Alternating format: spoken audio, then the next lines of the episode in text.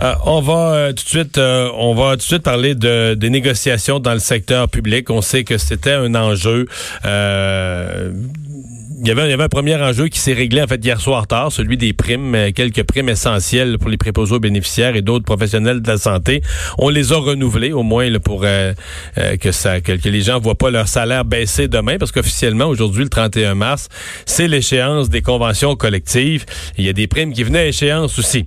Maintenant pour parler de l'ensemble de la négociation, Lynn Lamar est présidente du syndicat des professionnels du gouvernement du Québec. Bonjour madame Lamar. Bonjour, Monsieur Dumont. Comment allez-vous? Ça va très bien. Euh, qu'est-ce qu'il y en est là, de ce qu'on a appelé une, une, négociation accélérée ou une volonté de, de régler euh, dès maintenant ces négociations?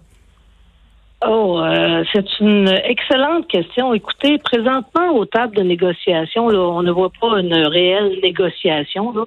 On veut la volonté d'un gouvernement qui dit voici ce qu'on vous offre. ce n'est pas vraiment négociable. Euh, et auriez-vous deux, trois questions que vous aimeriez nous soumettre ou deux, trois situations que vous aimeriez voir régler? Alors, on n'est pas en train de parler d'une négociation de convention collective, là, mais plutôt de l'imposition d'un cadre mmh. financier bien précis euh, avec une légère, et là je dis bien légère ouverture à peut-être répondre à deux, trois questions importantes sur la négoci sur le, les, les, clauses de convention qui sont embêtantes et qui perdurent. Là. Je vous rappelle que les, les, professionnels de l'État québécois sont majoritairement des femmes, qu'il y a une discrimination systémique qui perdure depuis des années. Le gouvernement en est conscient. Ils ont mis sur pied une loi euh, sur l'équité salariale. Cette loi-là, la portée n'est pas assez grande pour euh, régler le, le, réel problème.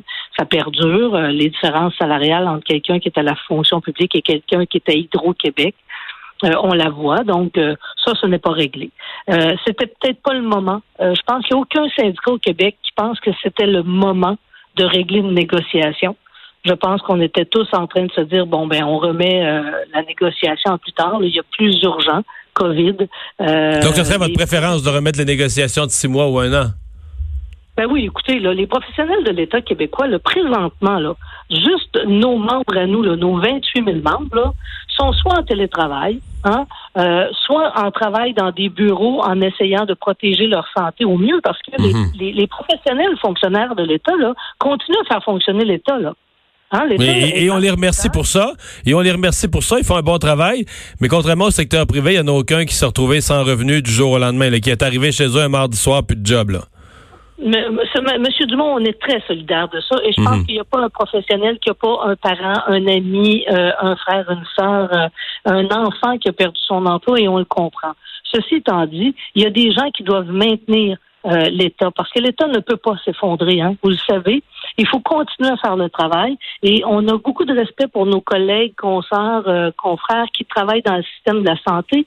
Mais ce qu'on a l'impression, ce que les professionnels de l'État québécois ont l'impression présentement, c'est qu'on oublie qu'eux aussi sont au travail. Tous les informaticiens, les informaticiens du gouvernement du Québec ne sont pas en train d'être assis chez eux à rien faire.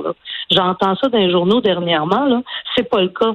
Euh, les gens qui ont besoin de services trouve une écoute parce qu'il y a des gens qui continuent à vendre le service. Les agriculteurs vont avoir droit à leur somme parce que les professionnels continuent à rentrer au bureau ou à faire en télétravail dans des conditions qui sont loin d'être adéquates. Le travail qu'ils ont à faire. ils le font pourquoi? Parce que oui, c'est vrai, ils voient autour d'eux des gens perdre leur emploi. Puis ils en sont conscients. Puis ils veulent soutenir ces gens-là. C'est juste, où on est. Juste pour être clair, euh, est-ce que votre volonté de reporter est telle que vous dites on ne veut pas négocier, on n'est pas aux tables de négociation? Ou est-ce qu'il y a quand même des négociations, puis vous me dites, ben si le gouvernement débloquait sur quelques affaires, on pourrait peut-être avoir une surprise puis une signature rapide. C'est quoi entre les deux? C'est un refus de négocier de votre part en disant c'est pas le temps? Ou... pas du tout. On n'est pas du tout dans un refus de négocier. Nous, on a été invités à la table. On a eu un appel euh, un soir tard en disant, écoutez, seriez-vous prêt à venir vous asseoir à la table? Voici les conditions pour s'asseoir. Nous, on s'est dit, ben, écoutez, si vous êtes prêt à parler, on est prêt à parler, mais n'oublions pas COVID, là. Hein? Il, y a un problème, il y a une situation euh, dramatique et il faudra y faire face. Comment nous aiderez-nous? Euh, nous, allez-vous nous aider hein, à, faire face à ça, autant comme salariés que comme citoyens, parce que mes membres sont aussi des citoyens de l'État québécois. Là. Euh, alors, comment nous aiderez, allez-vous nous aider à faire ça? Mais ensuite, Euh, vous voulez négocier, parfait. Euh, qu'est-ce que vous... Puis on voulait faire ça en trois jours, là, parce que la, demande au départ, là, c'était trois jours. Hein? Alors, euh, en trois jours, là, on réglera pas grand-chose. Fait que nous, ce qu'on s'attendait, c'est qu'on nous dise, voici pour un an ou deux ans les paramètres salariaux qu'on va appliquer, puis on se revoit dans un an ou deux ans, puis on rediscutera. Là, il nous arrive avec une proposition, trois ans, où là, ils reconduisent. Mais pire encore, dans le secteur de la santé, là, et mes collègues de la santé vous le diraient, là, on a eu un dépôt euh, hier ou avant-hier, où on coupe dans les conditions de travail des gens. On est en pleine COVID, on est en plein besoin, et on dit aux gens, ben là, écoutez, on va couper vos journées de, d'absence. Et là, je vous parle de gens qui travaillent à l'Institut Pinel en santé mentale, des professionnels spécialisés, à qui on dit, vous aviez droit à cinq journées mobiles par année pour votre santé mentale, mais on va vous les retirer parce qu'on pense que vous ne devriez pas avoir ça. Vous êtes en train de couper dans les conditions de travail des gens. On remet en question la notion d'invalidité euh, d'un employé. Et tout ça en pleine COVID, là. Pendant qu'à la télé, vous dites que ce qui est important, c'est la santé des travailleurs. Mais là, euh, écoutez, là, c'est un double discours qui est totalement inadéquat. Là.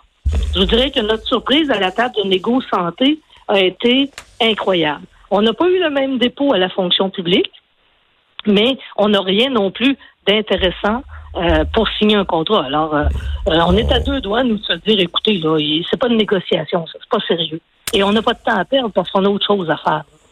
Votre position est bien claire, Madame Lamar. Merci. Lynn Lamar, la présidente du syndicat des professionnels du gouvernement du Québec. Au revoir. On va faire une pause. On parle culture avec Anaïs dans un instant.